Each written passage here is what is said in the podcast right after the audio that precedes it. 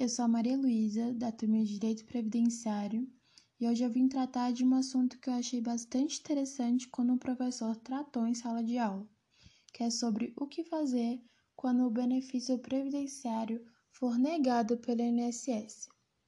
Primeiramente, vamos recordar um pouquinho o que é benefício.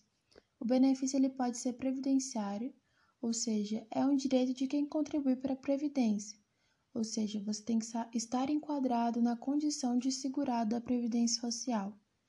Alguns exemplos são o benefício por incapacidade temporária, pensão por morte, salário maternidade, auxílio reclusão, entre outros. Existem também os benefícios assistenciais, que são destinados a pessoas de baixa renda que estejam impossibilitadas de garantir o seu próprio sustento. A diferença deste benefício para o que eu tratei anteriormente é que este não exige que o cidadão seja segurado do INSS, ou seja, não é necessária nenhuma contribuição para o INSS. Um exemplo é o BPC. Mas aí você me pergunta, por que, que os benefícios são negados? O INSS ele é o órgão responsável pela administração dos benefícios previdenciários, e ele tem sido cada vez mais exigente na análise dos benefícios.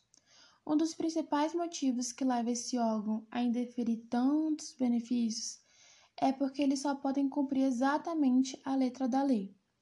Por exemplo, se determinado benefício exigir para o seu deferimento que o documento X e você chegar lá com o documento Y, eles vão indeferir o seu pedido. Nesse ponto, a principal negativa acaba sendo por falta ou problema de documentação.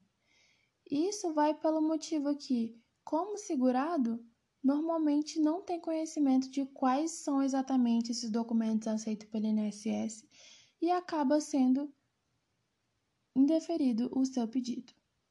Evidentemente que também tem um outro motivo, né, a ser levado em conta, que é o alto custo que o pagamento destes tem para destes benefícios, né, tem para os cofres públicos.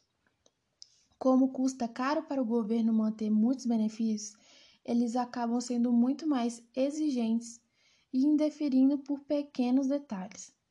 Por isso, é muito importante que antes da gente solicitar algum benefício, ter tudo muito bem organizado e toda a documentação preparada, assim vai aumentar a chance de o benefício ser deferido. Mas e aí? O meu pedido foi indeferido. O que fazer?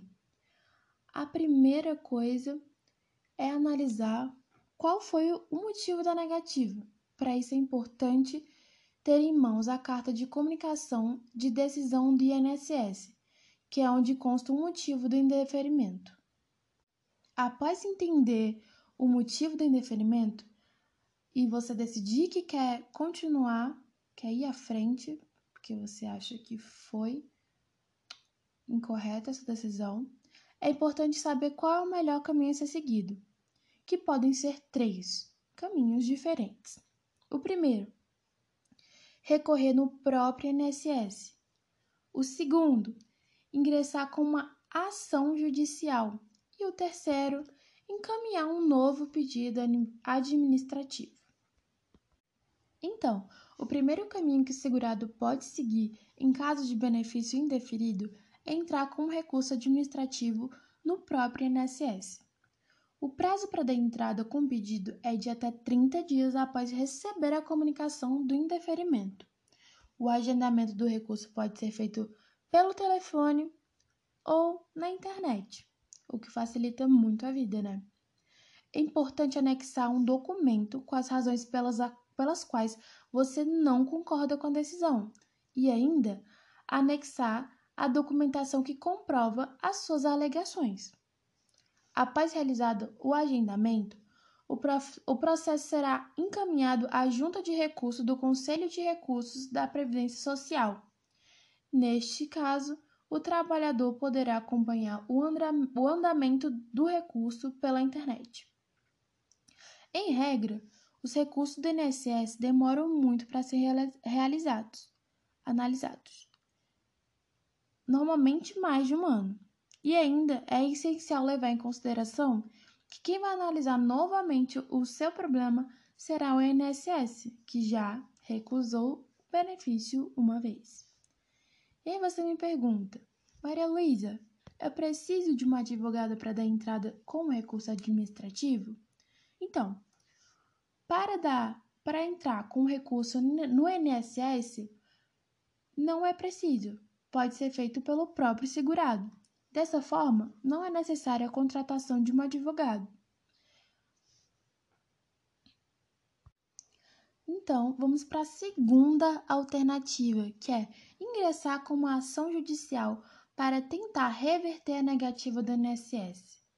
Mas tem algo muito importante para se salientar, que para escolher essa opção, o segurado não precisa obrigatoriamente ter realizado recurso administrativo. Então, você já pode ingressar logo com a ação judicial.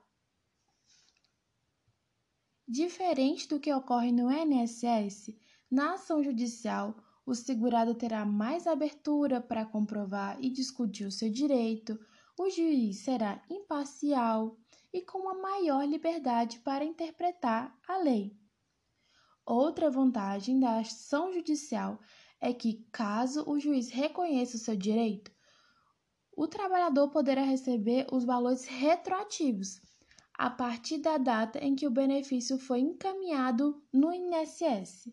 Então, mesmo que a ação demore, depois o segurado poderá receber todos os atrasados.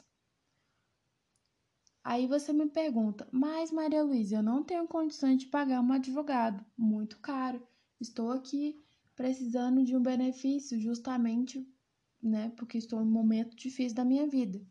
Então, a parte boa é que a maioria dos né, advogados previdencialistas, eles vão receber através do êxito da sua ação. Ou seja, eu acabei de falar para você que você receberá os valores retroativos.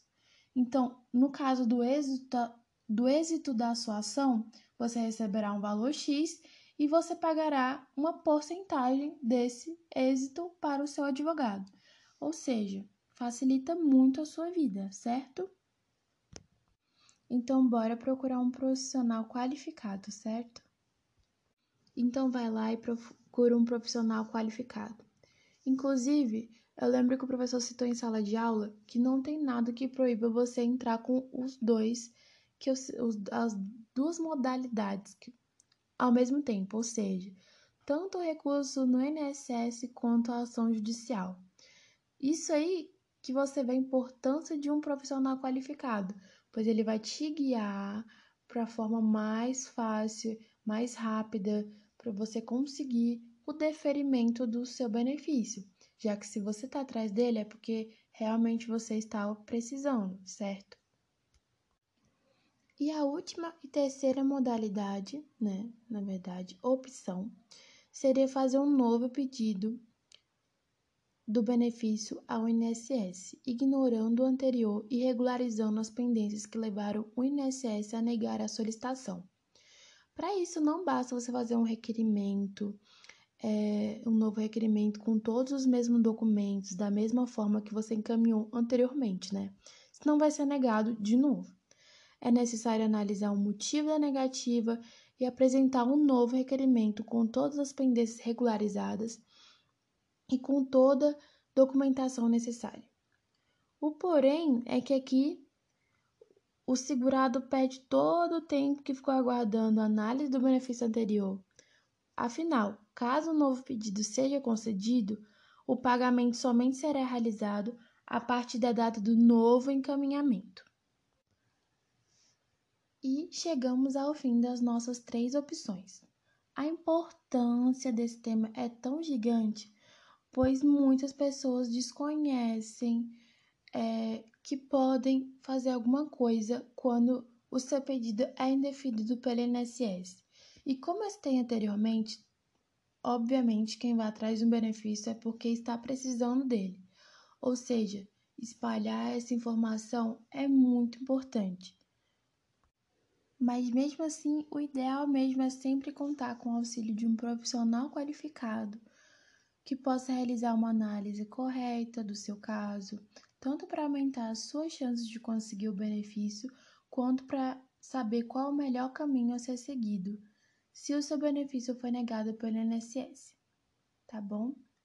Obrigada pela atenção. Tchau, tchau.